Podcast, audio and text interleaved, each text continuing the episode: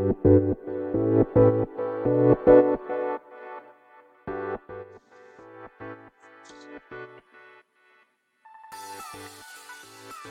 い、始まりました。本を読んでは独り言ラジオ。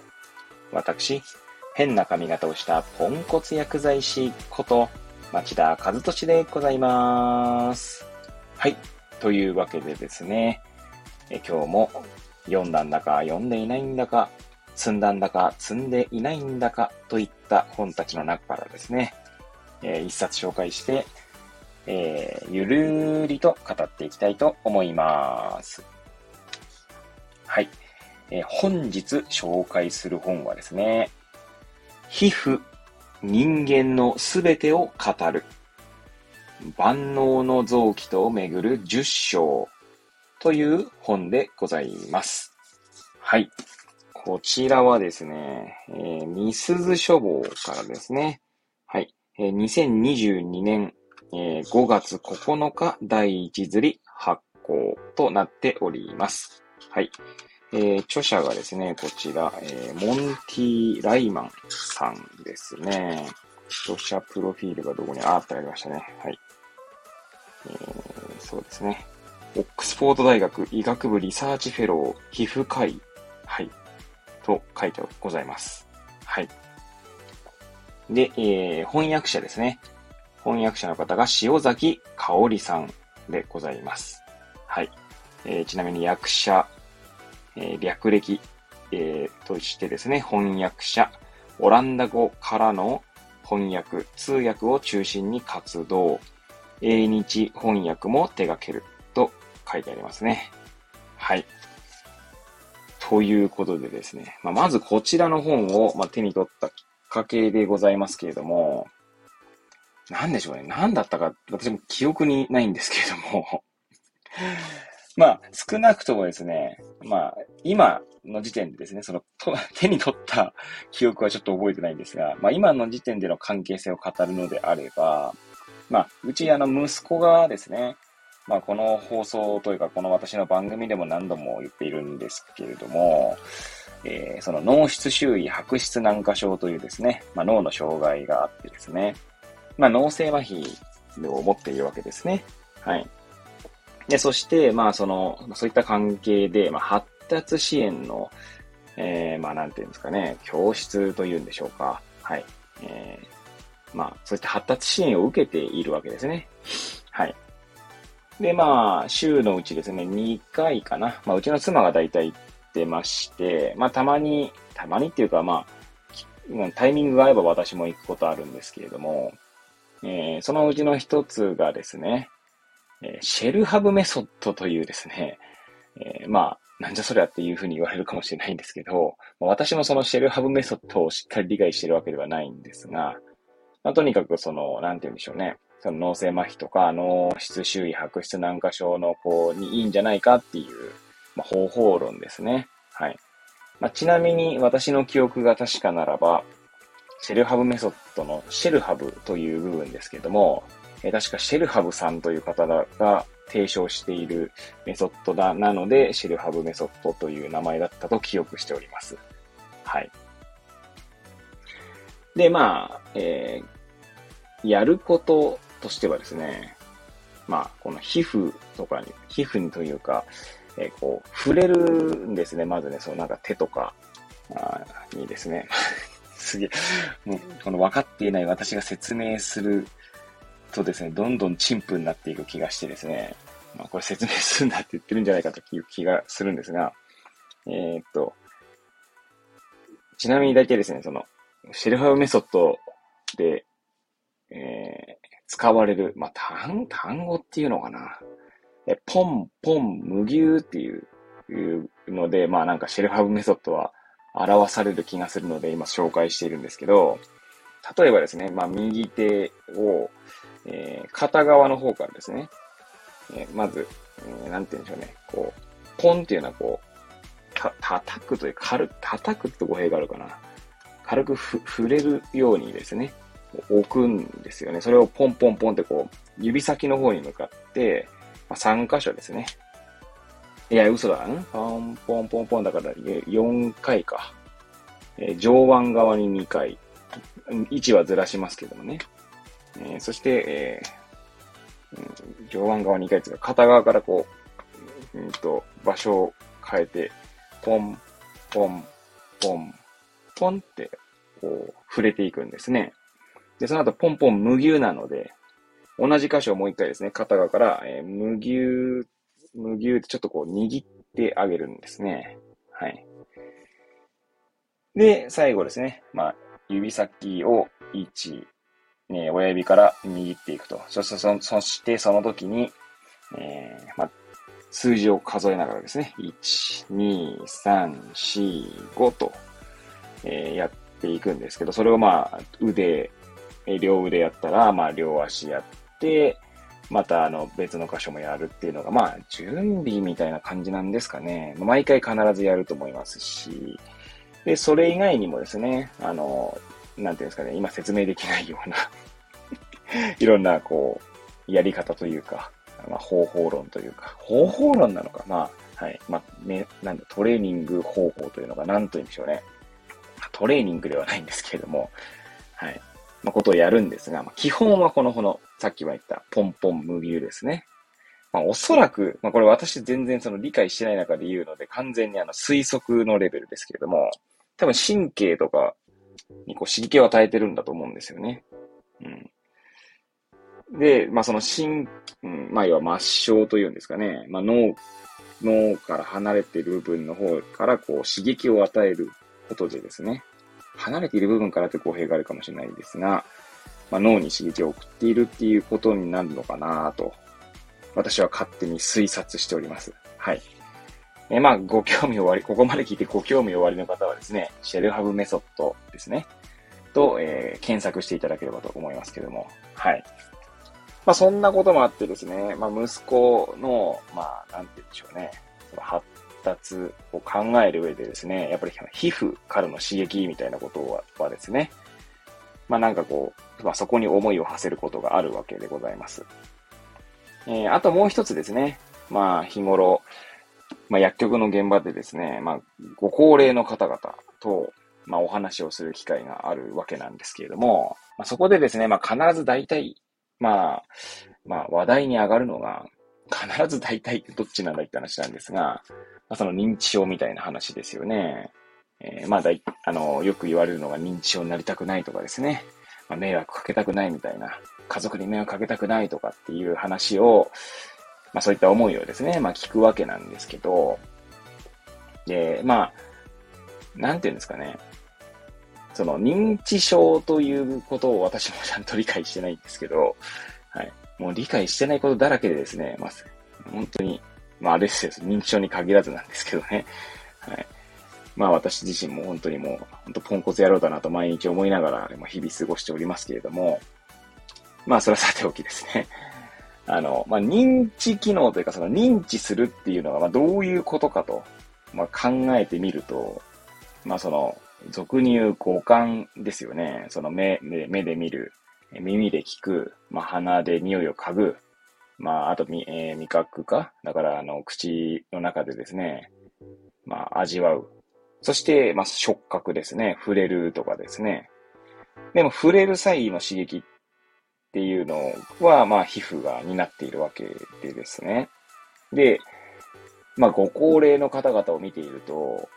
まあ、ね、よくあの、ご高齢の方々方々って聞いて皆さんどういう人を想像しますか？まあやはり皮膚のシワとかですね。あの、そういったものがですね、どうしてもその生、なんていうんですかね、その生物学的にと言うんでしょうか。まあ、だんだん増えていき、いくんですよね。まあ、老、老化をする、していくと。はい。まあ、それがある、あある意味、不自然というか、はい。まあ、ところなわけなんですけど、まあ、そのアンチエイジングとかそういう話はさておきなんですが、まあ、おそらくなんですけど、これも私の勝手な推測の域の話なんですが、まあ、目で見るまあ、視力が落ちるとかですね、まあ、耳、まあ、聴力が落ちるとかってなると、当然その世界の認識が変わるんじゃないかなと、まあ、私は勝手に思っていまして、まあ、それがですね、その脳というか、まあ、脳内にどういう影響を与えるのかなと考えるわけですよね。えー、っと、まあ、それをそういうふうに考えるようになったのは、私がまだ薬剤師として駆けが駆け出しだった頃にですね、えー、を思っていた、なんつうんですかね、ある、ある意味、おごりに近いような、えー、考えがありまして、で、それはもう当然今、今ではもう捨てさ、そのおごりのような考え方捨て去ることにもなりましたし、それを教えてくれたのは、まあ患者さんだったわけな、患者さんたちというか、はい、だったんですけど、まあなんかですね、こう、まあよよく薬局でこう、そういった方、あの、ご高齢の方々が、まあぼやいていくわけですよね。えー、何もやることがないし、もうね、あの、早くお迎えが来ないかな、みたいな。まあ、それを冗談のような、本気のような感じで言われたりすることがあるんですよ。はい。まあ、あるいはですね、もう、もう飽きたと、生きることに飽きたよ、とかつって言ってですね。もう、いや、別に本当になんか、こう、思い詰めたような感じじゃなくて、さらっと言ってくんですよね、皆さんね。で、その度にですね、まあ私、その、まだ若かった頃ですね、に思っていたのは、まあそう、そうなりたくないなというか、自分が、その、その目の前の人と同じ年ぐらいになった時にですね、まあ、そういうことを言いたくないなぁと思っていたわけです。はい。で、まあ、そのためにはどうすればいいのかなと思った時にですね、まあなんか趣味とかを、があればですね、そうならないんじゃないかと、まあ思っていた時期があったわけですね。で、別にそん、そうですね、多分、悪気もなく、趣味とか何かないですかとか聞いたことはあったかもしれないですね。それは、もうある種私のですね、趣味があればきっと、あの、あの楽しく生きれるんじゃないかという、まあ、ある種の、なんて言うんですかね、結局若いからわ、なんつうの、まあ、そのご高齢の方の、まあ、気持ちだけじゃなくてですね、まあ、その感覚がわからないからこそ言える言葉だったんじゃないかなと思いますね。うん。まあ今でも自分自身がそうありたいかとか、そうなりたいかとか、そうなりたくないとかっていうレベルで言えばですよ、その他者にそういうことを言うか言わないかはさておきなんですけど、まあそういう意味で言えばですね、まあ、なるべく、あの、なんて言うんだろうな、まあ、年齢を重ねても、あの、なんだろうな、まあ楽しく生きていたい、生きたいと。楽しく生きていたいなとは思う、思うわけですね。はい。で、なんか話がいろんな方向に行ってるんですけど、でもここからが、まあ、今日の本の話にもつながるんですけど、まあ、最近思うのはですね、あの、趣味とかがあってもですね、やっぱその、老化によってですね、まあ、加齢の、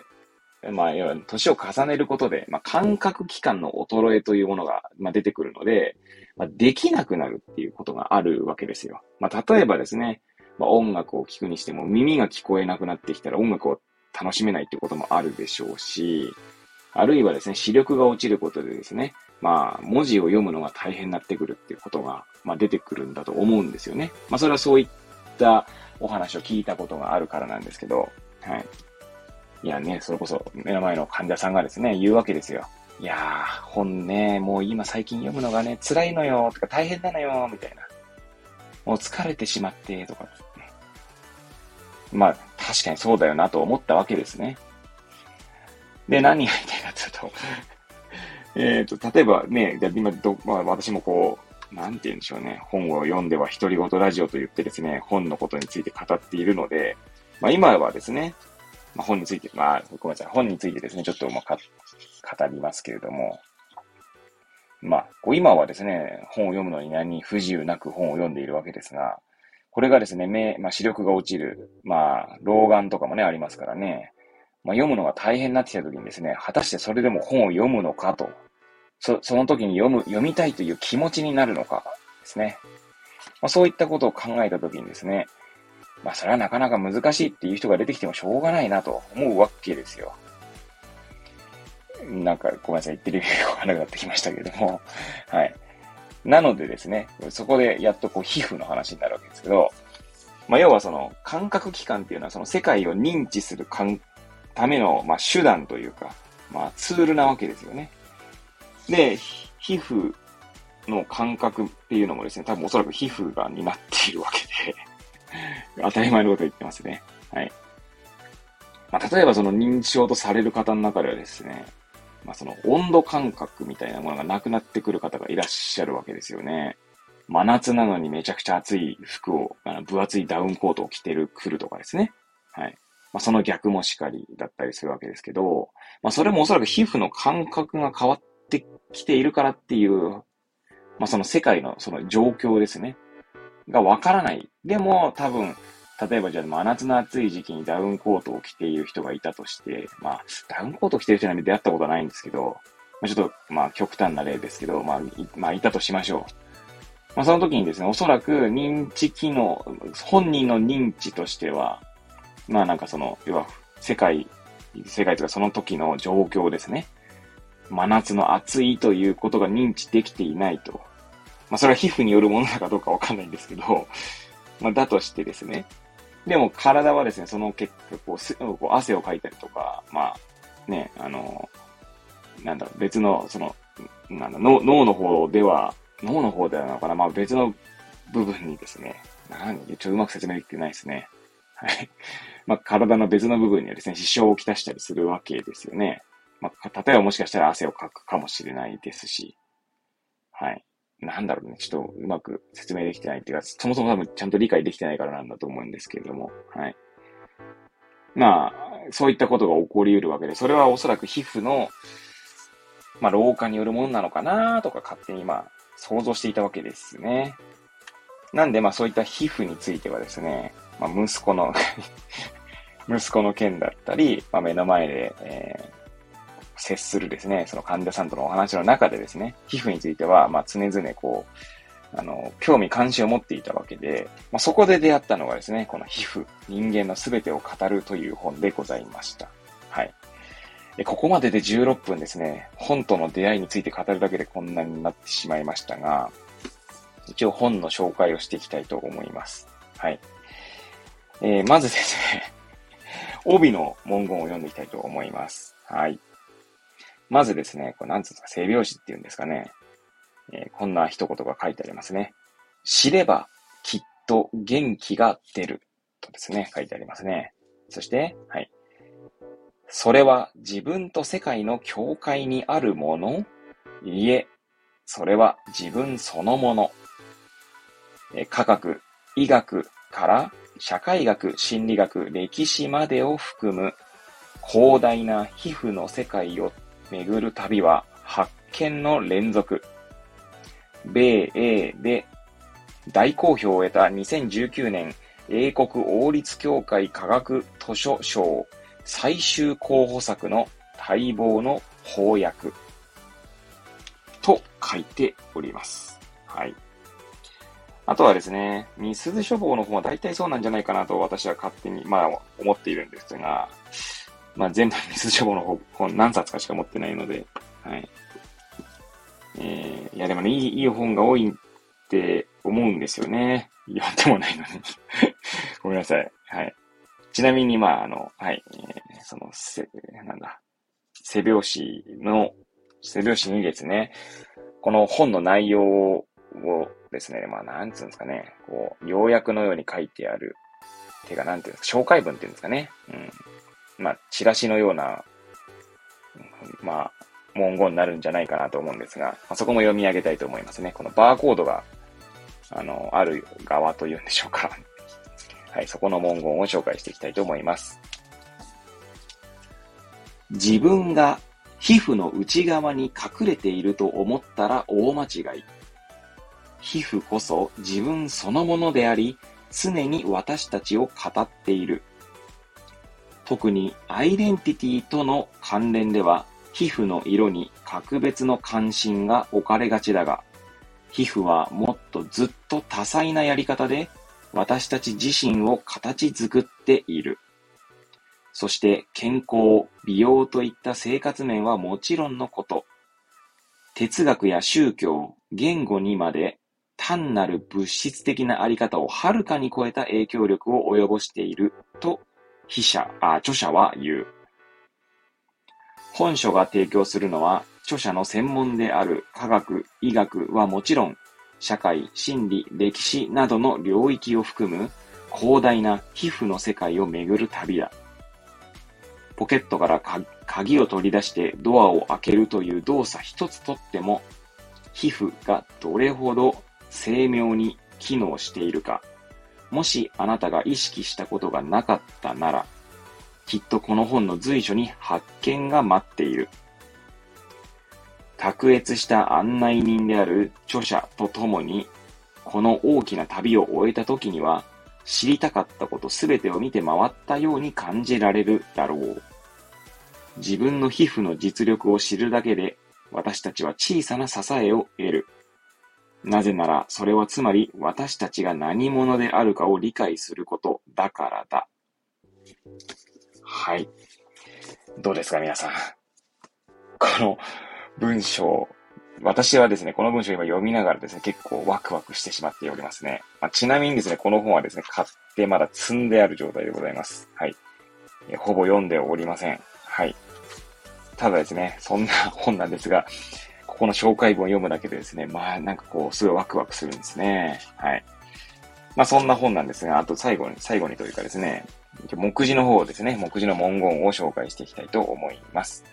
こちらの本はですね、全部で10章でですね、構成されております。ちなみにページ数はですね、これは、はい。えー、参考文献とかのところには、とは、あれか、参考文献のところとかはですね、これは何つうんでしょう。ローマス、ローマ数字じゃねえの、なんつうんだこれ。あの ローマ数字でいいのかなはい。で、えー、振られてあってですね。えー、なのでそこをちょっと省いて、えー、最後までですね、その参考文献の手前まででですね、270ページですね、の本でございます。そして、はい、そんな10章で構成される、えー、本でございますけれども、えー、まずプロローグですね。はい。そして第1章、えー、マルチツールのような臓器、皮膚の構造と働き。えー、第2章、皮膚をめぐるサファリ、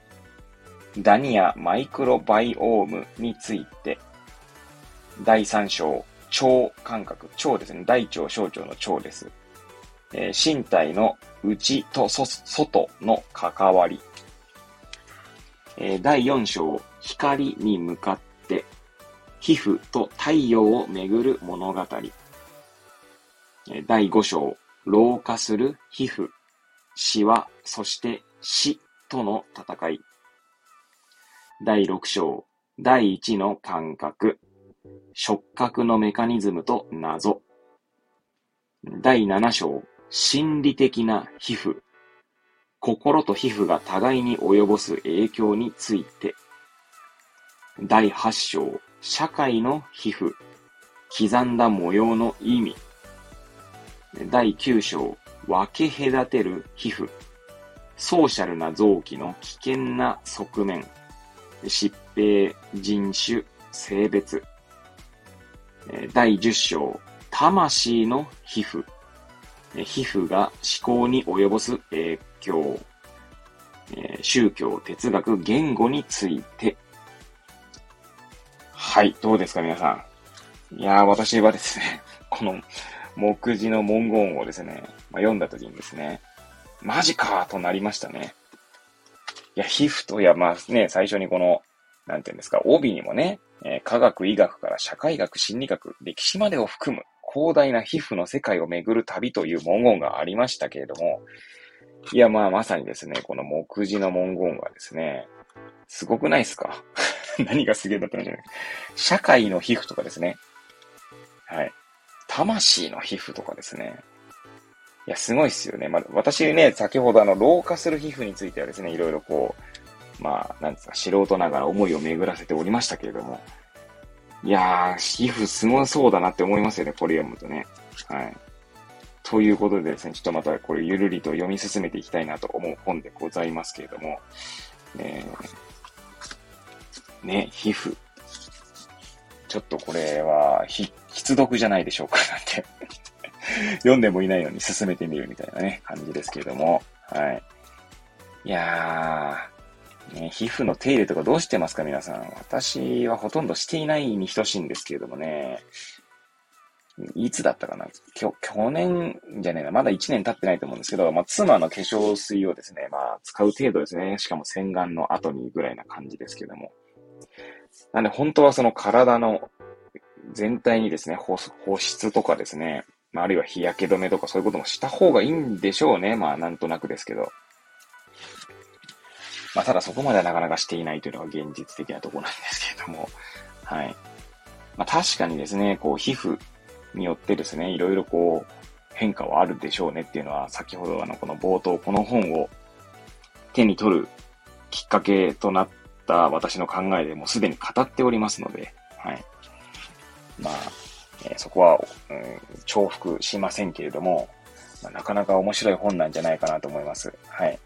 いや、読んでもいないのに紹介する、えー、私は何なんだという話なんですけども、まあ、皆さんもですね、私が、まあ、私が紹介しているですね、いつも文言っていうのは、まあ、ホームページとかにも出ているようなものなので、まあ、もしよければですね、ミスズ書房のホームページ行っていただければと思いますね。行ったことありますか皆さん？ミスズ書房のホームページもですね、もうかなりエキサイティングです、私の中では。はい。なんつうんでしょうかね。なん、もう興味関心をそそられる本ばかりという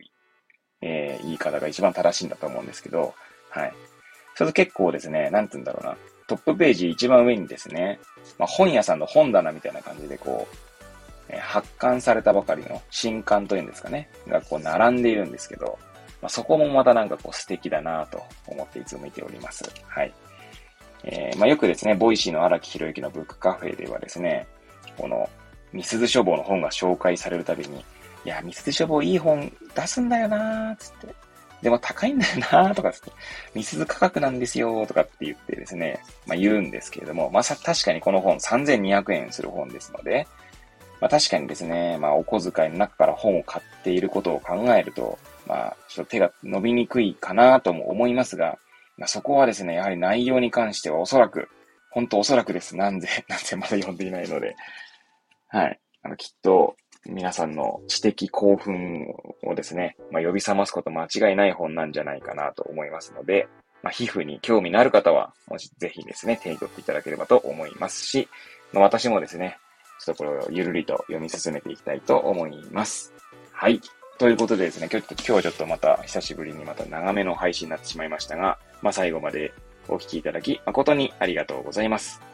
ということでですね、えまた次回もゆるりと語っていきたいと思います。ではまた次回皆さんお会いいたしましょう。ごきげんよう。